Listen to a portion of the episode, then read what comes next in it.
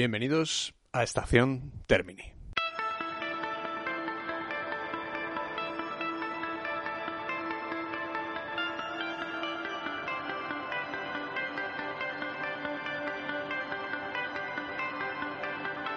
Bueno, muchas eh, gracias a todos, lo primero, por escuchar el, primer eh, capítulo de este, de este nuevo programa, eh, dedicado a la primera parte del, o lo que yo entendí que podría ser una primera parte del cine del director franco-suizo Jean-Luc Godard.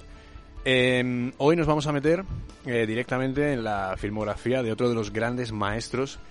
contemporáneo de, de, perdón, de, Godard, pero una de las figuras más importantes y más, eh, digamos, destacadas de todo el cine europeo durante los eh, mediados eh, del siglo del siglo XX, años 50, 60, 70 y la primera mitad de la década de los 80. Hoy vamos a conocer a Andrei Tarkovsky.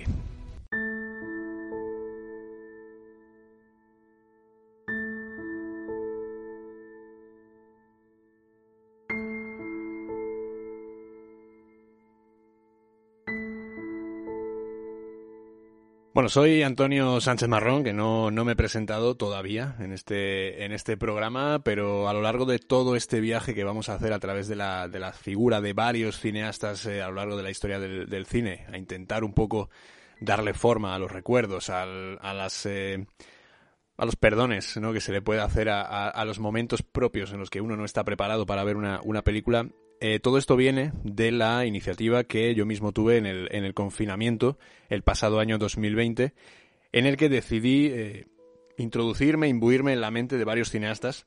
que serían fundamentales e importantes eh, hasta, bueno, hasta que yo no sabía que eran importantes y, determinantes para lo que iba, para lo que iba a venir. Digamos que mi, mi conciencia del cine cambió a estas edades todavía puedo hablar de que la conciencia del cine me cambia y efectivamente nunca es tarde, nunca es tarde para descubrir películas que estaban enterradas en los libros de historia. Tarkovsky es un director al que nunca jamás me había acercado. No sé si por pereza, no sé si por, por algún tipo de cuestión que no viene ahora al caso, pero el pasado año 2020 sí que algo tengo que agradecerles el haberme acercado a estos, a estos directores Tarkovsky en concreto, porque es el que nos ocupa hoy, y otros más que veremos en sucesivos programas. Hoy eh, quiero introducirme, ya os digo, en, esta filmografía de, Tarkovsky porque es un poco más breve que la de mm, Godard y por eso intentaré en una hora de duración acercarme, digamos, aproximarme un poco a lo que sentí viendo todas las películas de este, de este director. Los 11, las 11 películas, los 11 títulos que copan el trabajo del director soviético. Quiero empezar por, por los, eh, las dos películas eh, primigenias, año 1958, que es cuando realiza su primer cortometraje, un cortometraje de, escuela llamado Los Asesinos, en el que adapta, digamos, eh, es un primer trabajo que comparte además con, con Alexander Gordon, que bueno, firmó su última película en el año 1990, no fue uno de los directores soviéticos más destacados, pero sí una, una pieza fundamental de apoyo a esos grandes nombres que sí salieron de la Unión Soviética en los años 60 y 70, especialmente. Todos recordamos, a, por ejemplo, el caso de Andrei Konchalovsky, que acabó, acabó haciendo películas eh, en Estados Unidos, acordados de Asesinos con Sylvester Stallone y Antonio Banderas, antes de volver a Rusia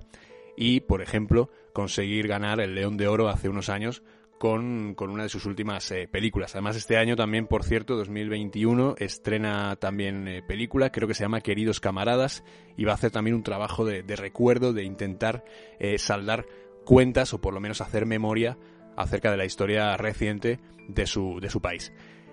Tarkovsky en, Los Asesinos comparte créditos con este Alexander Gordon y con Marika Beiku, que es una directora que murió en 2011 solamente con este título acreditado en su, en su filmografía. Los tres compartieron aula en el Instituto Pan-Soviético de Cinematografía y adaptan este relato homónimo de Ernest Hemingway, dividiéndolo en una especie de tres actos, casi como una obra teatral en la que cada una de esas eh, pantallas iba a estar dirigida por uno de estos eh, directores.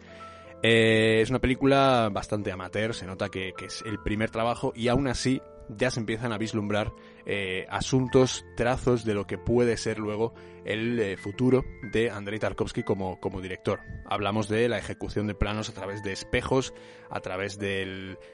algo muy importante en Tarkovsky que va a ser el agua y cómo influye, digamos, en su, en su cine, ya lo iremos, lo iremos viendo. Y digamos que alejándose o empezando a querer alejarse de todos los convencionalismos que había en aquella época en el cine de la Unión Soviética. Si avanzamos un poco más, nos vamos hasta, hasta 1961, nos encontramos con un mediometraje que es una absoluta delicia. Está disponible en, en Filming si no me equivoco, está restaurado, con lo cual podemos apreciar toda la paleta cromática y todo lo que incluye esta, esta película, el violín y la, y la apisonadora, dentro de una, un retrato entre, entre, un joven estudiante de, violín y un trabajador del asfaltado de las calles. Entendemos que en, ciudad, en una ciudad grande, entendemos que Moscú. Eh, entonces digamos que Tarkovsky sitúa al espectador a comienzos de los años 60, cuando las secuelas de la guerra parecen haberse quedado atrás y las ciudades sufren una revolución urbanística. En este sentido existe un plano en el, en el mediometraje que ilustra esa sensación que vive la población del nuevo tiempo que está llegando. Y ese plano es eh, pues un grupo de personas que observan el trabajo de una bola de demolición destruyendo un edificio y digamos que detrás de ese edificio aparece un edificio alto, un edificio muy nuevo y de un color ejemplarmente claro que destruye, digamos, el gris que se estaba viviendo en la, en la Unión Soviética. Evidentemente, eh, hay un trasunto ciertamente propagandístico. Evidentemente, todo esto está financiado eh, por la escuela eh, de cinematografía. Sabemos que Tarkovsky se gradúa en esta escuela, con lo cual no puede, entendemos que no puede alejarse demasiado del contexto en el que está si quiere por lo menos obtener ese certificado, obtener ese diploma, aprobar su tesis y ya a partir de ahí hacer lo que él deseara en cualquier momento digamos que el agua, los reflejos proyectados, otra vez los espejos, esos pequeños cristales que aparecen también a lo largo de la, de la película, la multiplicidad que el pequeño protagonista observa a través de, de un escaparate de una tienda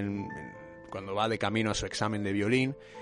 Todo ello, ya os digo, acompañado de, de un cromatismo que es eh, espectacular, desde la ropa que viste el, joven protagonista hasta el cómo convierte Tarkovsky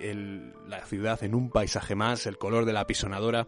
Es decir, todo lo que, lo que llega a adornar, digamos, eh, de color en una Unión Soviética que evidentemente, si nos ceñimos a lo que podemos eh, vislumbrar acerca de lo que sucedía, era ese edificio a punto de desmoronarse, de color grisáceo y bastante, bastante oscuro. Si nos movemos quizás un poco más, eh, un año más solo, ya empezamos a, notar cómo Tarkovsky empieza a hacer eh, sus primeros eh, trabajos maestros, magistrales. Mosfilm, que es la productora más importante en aquel momento en la Unión Soviética, comienza a rodar una película con el actor y director georgiano Eduard Avalov. Se basa la infancia de Iván, que es esta película en la que estamos, en un relato homónimo de Vladimir Bogomolov, quien a la postre también terminaría firmando el guion de la, de la película. Pero antes de, empezar a rodar, el proyecto en diciembre de 1960 fue desestimado por Mosfilm y se cancela la producción. Al año siguiente, ya con un Tarkovsky graduado, el guion caería en sus manos, convirtiéndose la infancia de Iván posteriormente en una de sus películas más celebradas. ¿Qué es lo que nos cuenta la infancia de Iván? Es la historia de un muchacho de apenas unos 12 años aproximadamente de, de vida. En ella, pues en esta película coexisten las maneras eh, en que eh, identifica su propia vida, su existencia, con las ausencias que nota a su alrededor. Digamos que todo esto le, sirve para eh, intentar sobrevivir en un contexto durísimo, en plena Segunda Guerra Mundial. ni falta que hace recordar los hechos que tuvieron lugar en los movimientos que Adolf Hitler con el ejército alemán intentó hacer sobre la Unión Soviética. Y digamos que este niño trabaja de, de espía, va al bando enemigo para traer información para intentar averiguar los movimientos que el ejército alemán está a hacer y así conseguir por parte de los soviéticos adelantarse a esos movimientos y eh, lograr pues la ansiada victoria sobre los eh, alemanes. Em, digamos que es una película que puede pecar de bueno, puede pecar en las manos equivocadas. Claro, Tarkovsky lo maneja todo muy bien, está perfectamente equilibrado, pero en las manos equivocadas podría haber caído en una historia de sensiblería de maniqueísmo, de manipulación a través de elementos tan eh, curiosos como pueden ser la fotografía, eh, iluminando en exceso al personaje o incluso introduciendo una banda sonora que pues todos sabemos que cuando suena un piano o un violín en alguna película es que el director quiere un poco explotar, digamos, nuestros sentimientos a través de, de las imágenes que estamos viendo en ese momento, incluso más que lo que se muestra a través del, del guion en pantalla. El cineasta convierte esta película en una celebración de la puesta en escena, regresa al blanco y negro, blanco y negro que es corpóreo, que es puro, que está desprovisto de artificiosidad. Además, estamos ante una película bélica en la que la batalla está fuera de campo, no vemos ninguna guerra, no hay ningún momento en el que veamos una escena de batalla. Sí las consecuencias de la, de la batalla, del paso de los soldados por una pequeña localidad que queda completamente eh, en ruinas en una de las secuencias más importantes de la, de la película. Entonces digamos que la infancia de Iván comienza a, inaugurar en Andrei Tarkovsky esa etapa de un cine que mira hacia el interior, es un cine introspectivo. Eh, no hay, eh, digamos, percepciones inútiles. Todo empieza a tomar sentido. La mirada de este niño, eh, el beso en el bosque, que vimos además con un, a través de una trinchera, como uno de los soldados coge a una mujer y forma un triángulo perfecto con la, situación que se está viviendo. Digamos que en toda esta escena que os comentaba del, después del paso de los soldados, cuando vemos a, ese señor eh, mayor que ha perdido todo, salvo un gallo que tenía, eh, la puerta de su casa y un diploma que se afana en, el, en colgar, mantener colgado en el único muro que le queda de su casa. Digamos que eh, aquí hay este, no hay un, unas escenas sueltas, eh, descabaladas y que intenten manipular al espectador. Todo es parte de una uniformidad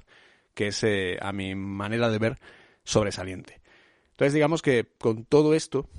digamos que, avanzamos un, un, poco más y tendremos que esperar no un año, ni dos, ni tres. Cuatro años, ya la filmografía de Andrei Tarkovsky se va a ir dilatando en el, en el tiempo, cada vez empezará a tardar más en entregar eh, trabajos, también empezará a tener bastantes problemas con, con el gobierno, eh, pero, sin embargo, esta película, de 1966, eh, Andrei Rublev, nos dejó a todos, eh, por lo menos a mí, entiendo que a la gente que la vio en la época le pasa eh, tres cuartos de lo mismo y a cualquiera que se enfrenta a esta película la primera vez le deja completamente enmudecido.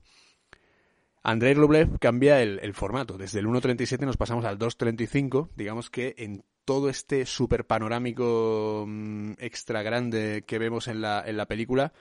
digamos que introduce una especie de revolución, tanto a nivel estético como dentro de la, bueno, dentro de la tradición del cine soviético, por supuesto, como personal. Entonces, él mismo va a englobar toda la historia misma de su propio país en una película que dura algo más de, de tres horas y que es absolutamente eh, magistral. Posiblemente una de las eh, obras maestras indiscutibles de toda la historia del cine europeo.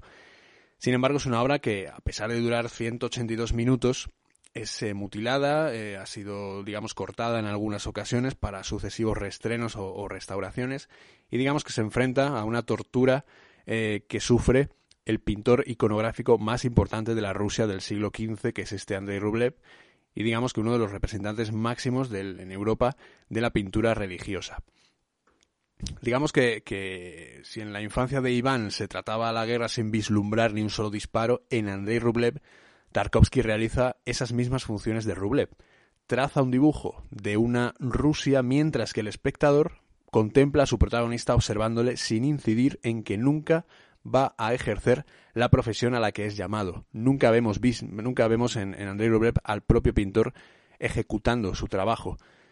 Tan solo en un pequeño instante del metraje, apoyado en el quicio de una puerta, levanta el trazo sobre una suerte de pantocrator que se encuentra sobre una tabla de madera. Es hasta ahí donde llega el ingenio y el talento de un director absolutamente, eh, absolutamente magistral. La estructura de Andrei Rublev son siete capítulos, se plasma con un blanco y negro que, a pesar de ser un formato muy uniforme, concede también, también depende quién, utilice la, la fotografía, en este caso la de Andrei Rublev, es de Vadim Yusov. Y Vadim Yusov es uno de los eh, operadores más importantes del, cine soviético y además un colaborador habitual de Tarkovsky en su, a lo largo de su filmografía hasta, ya veremos, eh, cuando empiezan a tener problemas entre los dos y deciden abandonar eh, una producción a la cual ya llegaremos. Em, digamos que esta vida en sombras, con un blanco y negro que es perfecto, se extiende hasta el epílogo, cuando Tarkovsky ya nos obsequia con planos detalle de alguna de las obras de Rublev y por fin, como espectadores, asumimos la verdad de lo que acabamos de, contemplar. Entonces asumimos como verdad todo el trabajo y todo lo que nos ha llegado del trabajo de este, de este Andrei Rublev. Hay, digamos, eh, planos que son de una belleza extraordinaria, desde el comienzo hasta los planos donde hay una forja de una campana, eh, todo aquello que puede parecer lo más sucio, eh, barriado, plagado de lodo, suciedad, hasta esas escenas son de una belleza eh, absolutamente incuestionable. Em, hay una majestuosa secuencia también en el interior de la, de la catedral, que es cuando sufren el ataque. Em, digamos que el secreto que existe a, través del cobre también. Todos son escenas que se van acumulando y que van haciendo que la película se vaya convirtiendo poco a poco en una joya a la que merece la pena volver cada vez que se pueda. Entonces, digamos que todo ello está hecho además en un blanco y negro, ya os digo, aséptico, realista, sin artificios. Eh, no hay una pretensión que no sea la de mostrarse lo más natural posible. Es una película, ya os digo, absolutamente monumental. Si pasamos un poco más adelante y seguimos avanzando un poco en la, en la filmografía de, de Tarkovsky, si tardó cuatro años entre la infancia de Iván y Andrei Rublev, ahora tenemos que esperar seis años hasta que entrega una de sus películas más recordadas y celebradas, que es Solaris. Esta película, que está basada en un relato, una novela de Stanislaw Lem, de ciencia ficción, una de las eh, grandes obras cumbre de la, de la filmografía de, mm, de, Tarkovsky y además de la narrativa de, de Lem, digamos que vuelve a incidir, digamos, en elementos que Tarkovsky no se había olvidado, pero que ahora sí ya son el centro de la, de la película. Él va mostrando la importancia que, tiene para él la concepción de la naturaleza y en este caso el trabajo que realiza en esa concepción natural el propio eh, concepto, el propio significado del agua. Digamos que es el único elemento necesario para que exista la vida tal y como la conocemos. En los años 20, el científico ruso Alexander Oparin llevó a cabo un experimento por el cual desarrollaba una hipótesis sobre la aparición de vida en la Tierra. Esto fue llamado el caldo primordial. Ahí se concentraban hidrógeno, nitrógeno, partículas de carbono y la acción de los rayos ultravioletas hicieron que se formaran las primeras proteínas en evolución. Esta idea, digamos que fue capital para eh, dar solución a cómo aparece el germen de la vida en nuestro planeta, aparte de varias teorías y ciencia que ha ido desarrollando diversas eh, maneras de entender la aparición de vida eh, en, nuestro, en nuestro planeta. Ya en la infancia de Iván, se hacía mirar hacia los diferentes momentos en que el agua construía una imagen. Bien la imagen del propio protagonista, bien la de la verdad que se muestra en relación con los hechos eh, acontecidos. También, ya os digo, digamos que se, se, hace memoria también al violín y la apisonadora, que es cuando Tarkovsky también juega con el agua, con los reflejos, con las miradas, con la multiplicidad que concede, digamos, el mirarse, por ejemplo, en agua en movimiento y en esas ondas que nacen de un, de un, determinado, de un determinado punto. Y digamos que esta película fue mal vendida al, extranjero como la respuesta soviética a 2001. Acordaos que 2001, Odisea del Espacio, de Stanley Kubrick, es de 1969 y esta Solaris de solo tres años después, a pesar de que cuenta algo que es completamente distinto y de una manera completamente distinta, pues se vendió como algo que la relacionaba a una película que no tenía eh, absolutamente nada que ver en el fondo. Si nos ponemos a ver que es una película de naves espaciales, de la existencia de vida, etcétera, etcétera, pero si nos quedamos en esa superficie, pues muy bien. Pero si vamos un poco más allá, ni la novela de, de Stanislaw Lem ni la película de, de Tarkovsky tienen poco o nada que ver con 2001, Una Odisea del Espacio, que por cierto es otra obra maestra, quizás mi película favorita de todos los tiempos, a la cual ya llegaremos cuando le dediquemos un capítulo a Stanley Kubrick. Sin embargo, volvemos a Solaris, de la cual además eh, hay un director norteamericano bastante valiente en este sentido, que fue eh, Steven Soderbergh, que en el año 2000 hizo una adaptación de, no sé muy bien si de la película o de la novela, creo recordar que de la película, escogiendo diversos eh, aspectos que Tarkovsky parecía, o según Soderbergh, parecía dejar atrás, que eran los aspectos más psicológicos que tenían que ver con el personaje protagonista. Digamos que, en, este, en este momento, bueno, dejando a Soderbergh atrás, eh, Solaris explota la idea del caldo primigenio, del, caldo primordial, digamos, eh, en su máxima expresión. Digamos que hay una película previa, en el año 68, que es una adaptación que se hizo para televisión de la propia novela de, de Lem, que fue publicada en Varsovia en el, en el, año 61, con lo cual no hay mucha diferencia entre la publicación del libro y la realización de la, de la película. Y digamos que en esta novela, y lo que recoge Tarkovsky, es que hay un océano protoplasmático que va a servir de eje de comunicaciones entre una inteligencia alienígena y aquellos que se aventuran a comprender qué sucede en el planeta Solaris.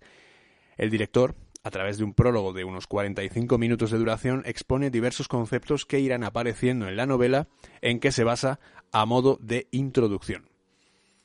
Evidentemente, en este sentido, no hay ninguna vocación por parte de Tarkovsky de exponer planteamientos que se aparten lo más mínimo del concepto filosófico y psicológico de la, novela, que es justo el guante que Steven Soderbergh recoge en el año 2000 cuando realiza su, su adaptación de la película. Evidentemente, eh, en 2002, perdón, que es cuando Soderbergh realiza la adaptación de la película con eh, George Clooney como protagonista. Solo hay una voluntad, por tanto, en la película de, Tarkovsky de dialogar con la novela de, de Stanislaw Lem y digamos que el cineasta lo que quería era que su narración creciera sobre las líneas del novelista polaco, es decir, que la novela fuera simplemente la materia prima sobre la que trabajar y que él, a través de los distintos reflejos que obtenía de su propia de su propio desarrollo como, cineasta, los introdujera en la película e hiciera una especie de orden nuevo en torno a la materia prima de Lem sobre el que, el que trabajar.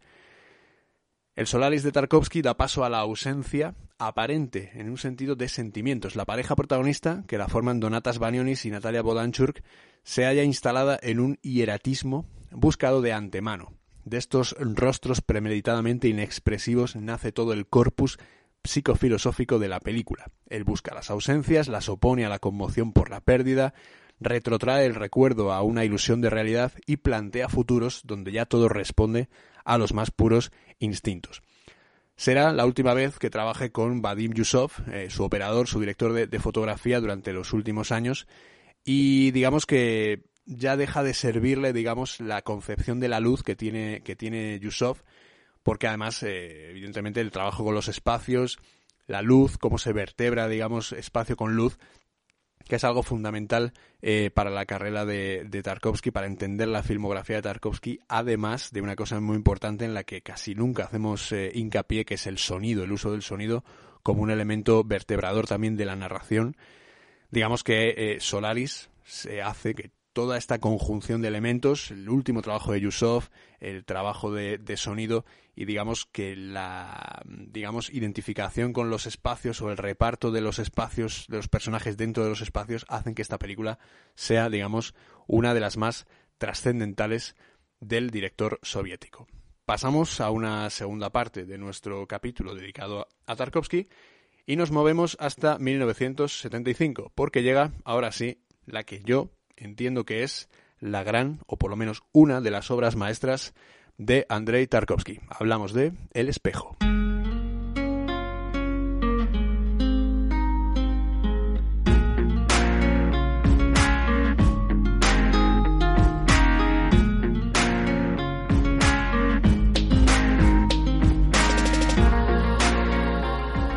Bueno, El espejo es una película de, de 1975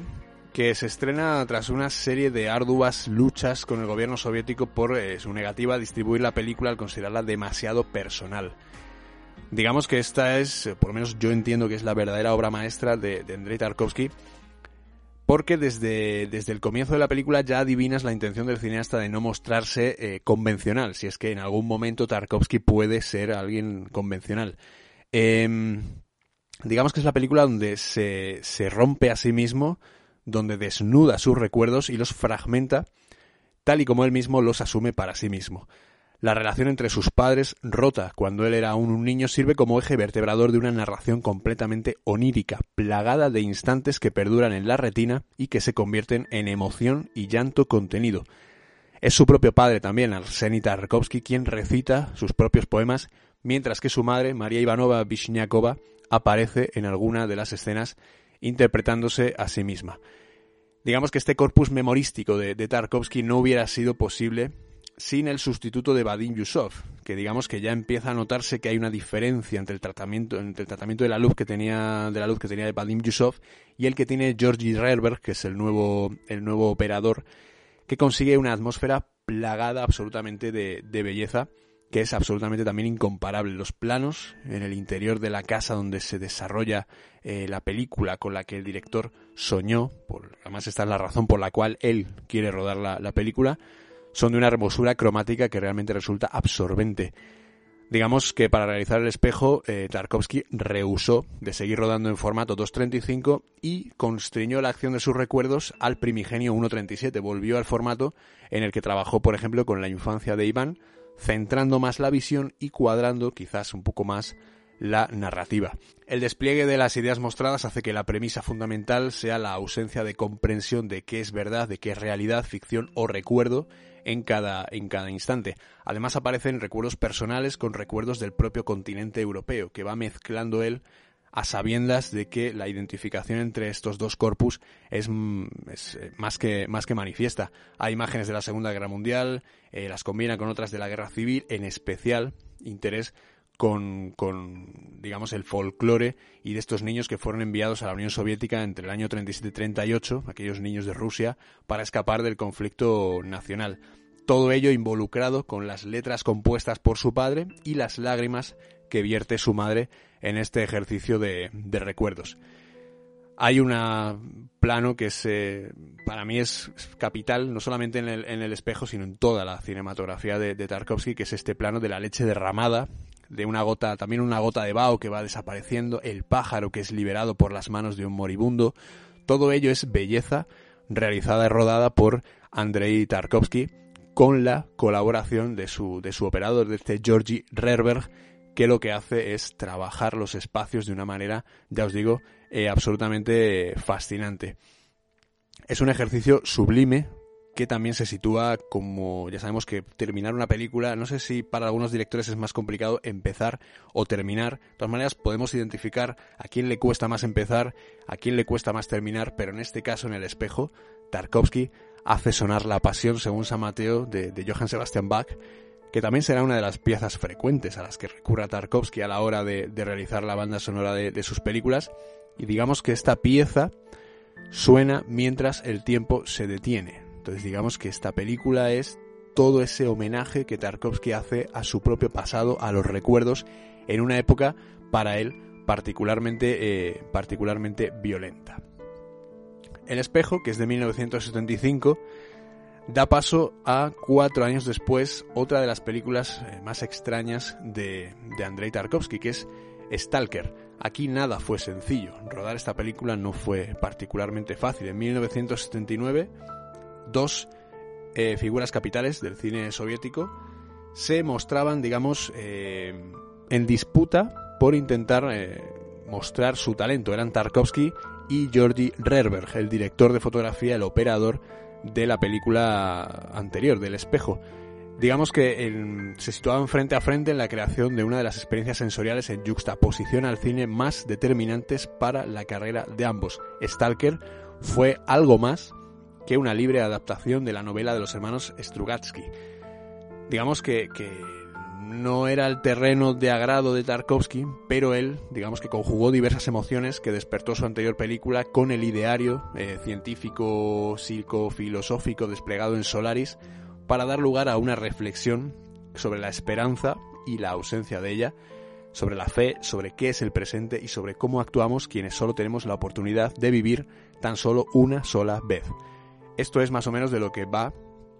a grandes rasgos de lo que va Stalker, esta película de 1979, que es absolutamente eh, otra de las obras maestras, una más, del director soviético. Por supuesto, nada va a ser un camino de rosas en la trayectoria de Tarkovsky. La máquina de revelado de los estudios Mosfilm no llevó a cabo el proceso de positivado de gran parte del negativo original. Eh, Tarkovsky solicitó que el comité corriera con el coste de las pérdidas y le permitieran culminar el rodaje de la película, pero la respuesta de las autoridades poco presagiaba un futuro esperanzador para la cinta, que por, con otro operador, en este caso Alexander Niacinski y la dirección de arte del propio Tarkovsky fue rodada de nuevo. De hecho, el Festival de Cannes, que fue donde se presentó Stalker, cedió a las presiones de aquellas autoridades y programó la película bien entrada la madrugada, así como que con la seguridad por parte del festival de que no estaría en una sección que tuviera opción a otorgar cualquier tipo de galardón a la película o a su director. Ya en esta época a Tarkovsky le rondaba la cabeza la idea de marcharse a algún lugar donde su creatividad pudiera mostrarse tal y como él la sentía, sin sospechas de sabotaje, sin sospechas de que eh, nadie por parte de las autoridades le iba a poner un pie encima de su cabeza para que no jamás pudiera mostrar su talento. Todo comenzaba a cobrar sentido.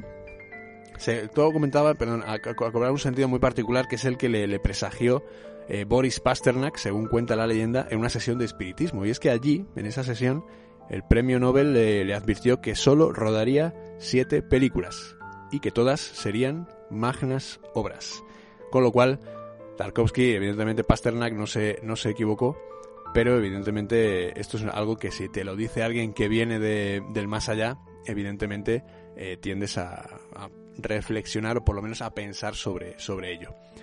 Pese a rodar em, películas que son absolutas obras maestras, Tarkovsky no fue uno de los directores más galardonados. Tuvo que esperar hasta bastante posterior, em, hasta bastante bastante tiempo después para que se empezaran a reconocer sus, eh, hábitos, sus atributos como cineasta. Digamos que Stalker, que es un viaje protagonizado por, por los tres hombres protagonistas, este Stalker, el escritor y el profesor, en el que Tarkovsky nos inmiscuye en nuestra condición de seres humanos a las puertas de lo desconocido, nos abre una pequeña ventana hacia el mañana. Digamos que si en el espejo se entremezclaba el presente con los recuerdos y la memoria del pasado, en Stalker los propios protagonistas renuncian a comprender por qué el futuro se entremezcla con el presente. También Stalker es una película que presagió de alguna manera todo el desastre de, Chernóbil. Si veis la película eh, vais a dar cuenta que la zona, que es donde se desarrolla la, película, tiene muchas similitudes con lo que luego sucedió en aquella tragedia nuclear en, Chernóbil. Todo ello también va avanzando según eh, vemos el cromatismo en el que está bañada la película fluctúa entre un prólogo en sepia que va desplazándose al blanco y negro hasta llegar a una zona donde el color invade, donde la desesperanza reina. Entonces digamos que a través de estos eh, casi, estas casi dos horas y media que dura la, la película, lo único que quiere Tarkovsky es enfrentar al hombre con sus propias contradicciones. Entonces digamos que esta película, por ello, Además, eh, tampoco es una película que, busque o que pretenda conceder ningún tipo de soluciones. Ni siquiera en, su complejidad somos capaces de, vaticinar lo que Tarkovsky tenía en mente a la hora de hacer esta, esta película. Em, si observamos el final de la, de la película, escuchamos eh, la novena sinfonía de, Beethoven mientras eh, una niña ejecuta un movimiento que no os voy a contar porque todo esto es parte de un viaje que Tarkovsky nos, nos al que Tarkovsky nos invita. El ser humano, ya os digo, estaremos plagados de preguntas cuando veamos la, película, pero es que el ser humano no siempre necesita respuestas. A veces con observar e intentar alimentar lo que vemos con nuestras propias vivencias es más que, suficiente. Si avanzamos un, poco más, nos vamos hasta cuatro años después de Stalker y nos quedamos en, Nostalgia, que es una película que rueda el director soviético ya emigrado, ya exiliado de la Unión Soviética, y la rueda con eh, Tonino Guerra, al cual también hay un documental previo, Viaggio in Italia, en el que se encuentran y empiezan a comentar todos los eh, detalles de lo que será la próxima película. Aquí utiliza música de Debussy y la fotografía de Giuseppe Lanci para, eh, digamos, adornar esta historia nostalgia que digamos que fue mm, el punto en el que ya Tarkovsky está lejos de su, de su país, ya digamos que hay un sentimiento de pérdida que anida en el, en el cineasta, es la manera que tiene él de seguir desarrollando su arte sin injerencias externas, y digamos que la colaboración con Tonino Guerra, que además fue uno de los autores del, de los, fue guionista, uno de los más importantes del cine italiano, trabajó para, para autores como Michelangelo Antonioni haciendo el libreto del guion de, de Blow Up, y para, o para Federico Fellini, por ejemplo, con su exitosísima Amarcord. Eh, también por cierto, a Marcor. Ya llegaremos a, Fellini en algún momento. A Marcor, que es una película que también guarda muchas similitudes con el cine de, de, Tarkovsky, porque es el, digamos, la mayor demostración de hasta dónde puede llegar un director de cine cuando quiere rendir homenaje a sus propios recuerdos. Con lo cual es una película que es absolutamente fascinante y clave para entender la carrera o las, eh, la voluntad que tenía en cada película de ser lo más fiel a sí mismo el director nacido en, Rimini, Federico, Federico Fellini. Nostalgia que fue escenada en Cannes, las autoridades soviéticas volvieron a impedir que se alzara con el premio más importante del festival, ya sabemos que en Cannes es la Palma de Oro. Sin embargo, fueron tres los galardones que eh, recibió el del certamen francés. Mejor dirección, el premio Fipresti y el del jurado ecuménico. Quizás como respuesta tardía a las presiones recibidas, se reconoció sobremanera el director de un, es el trabajo, perdón, de un director irrepetible que ya se encontraba, por cierto, en los últimos estertores de su existencia. No en vano, Tarkovsky moriría años después, víctima, si no recuerdo mal, de un cáncer de pulmón. Lo voy a, lo voy a, lo voy a comprobar porque ya que estamos y tenemos esta ocasión, en 1900, sí, murió el 29 de diciembre de 1986 con tan solo 54 años víctima de un cáncer de pulmón, efectivamente.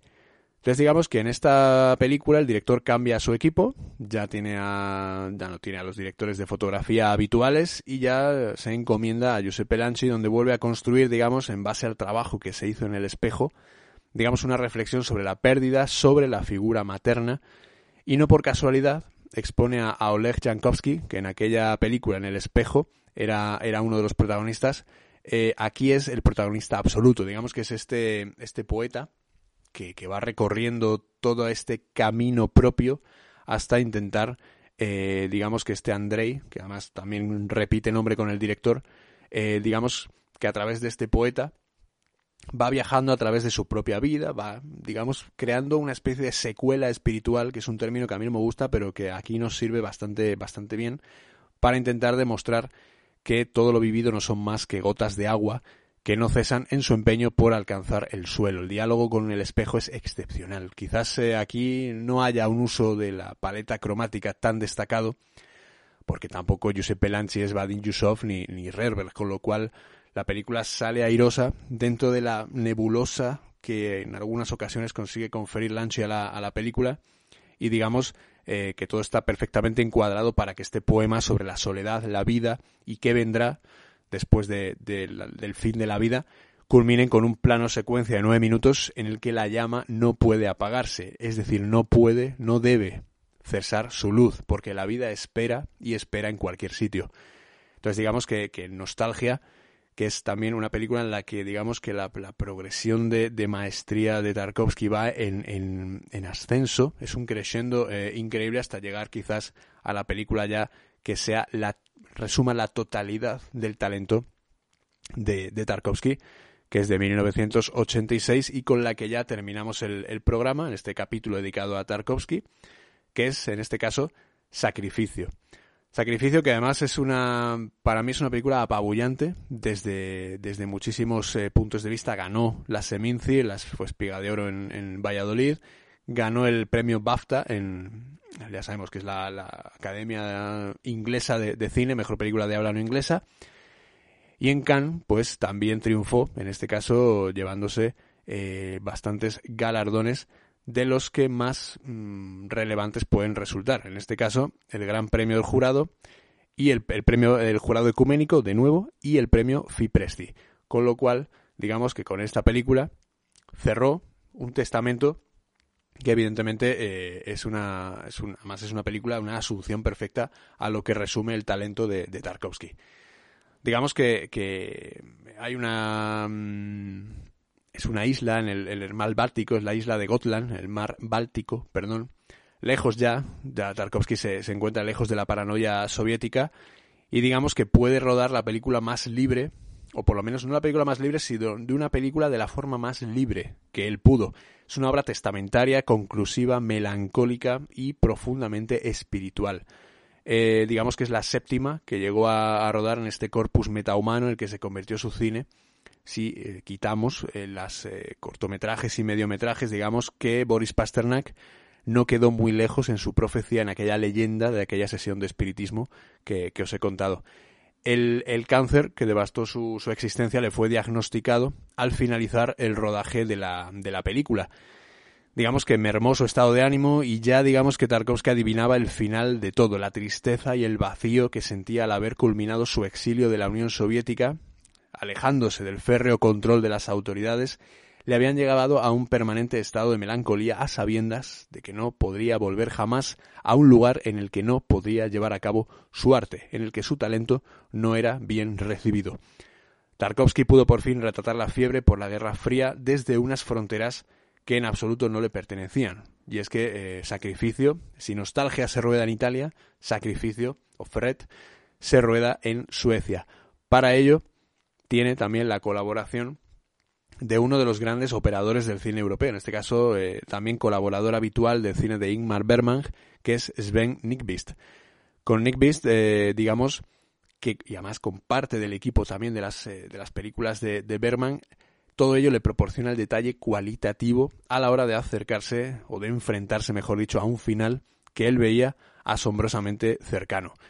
Em, devuelve en un diálogo magistral, sacrificio, secuencias y escenas que ya aparecieron en el cine de Tarkovsky. Él vuelve a reflexionar sobre escenas que ya había rodado previamente. La leche derramada en el espejo, la fe como esperanza de lo imposible,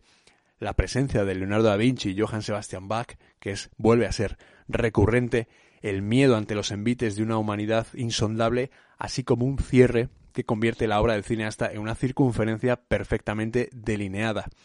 A la vera de un árbol, escondido para no ser visto, arranca la infancia de Iván, y a los pies de otro culmina Sacrificio, con una pregunta que además lanza el pequeño protagonista de la película, y que dice así En el principio era el verbo. ¿Por qué, papá? Digamos que es una cuestión abierta al destino, cuya respuesta no se halla en absoluto en los canales que el hombre conoce.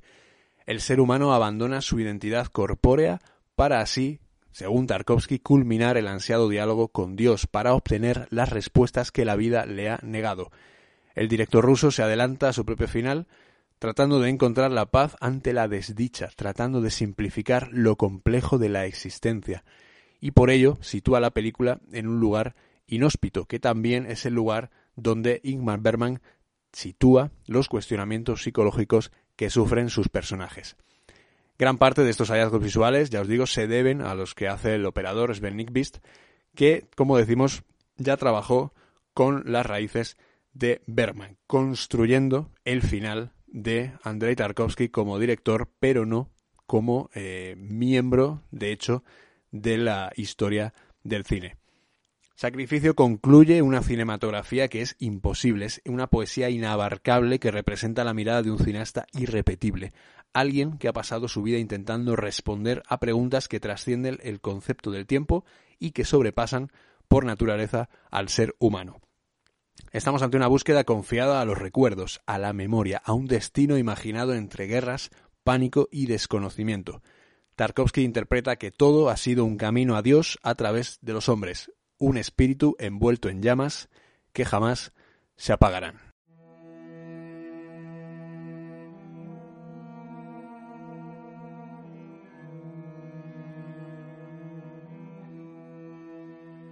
Bueno, pues hasta aquí nuestro programa, nuestro segundo capítulo de, Estación Termini, dedicado a la filmografía, un poco un repaso por encima de, todo lo que, lo que conlleva la filmografía de, de Andrei Tarkovsky. Espero que, os animáis, eh, que os animéis a verla. Está disponible en Filming y que bueno, que por supuesto me contéis qué tal cuando, cuando las veáis o si las habéis visto ya. Eh, me encantaría saber qué os parecen y nos escuchamos en los siguientes capítulos. Un abrazo a todos y de nuevo muchas gracias por estar ahí.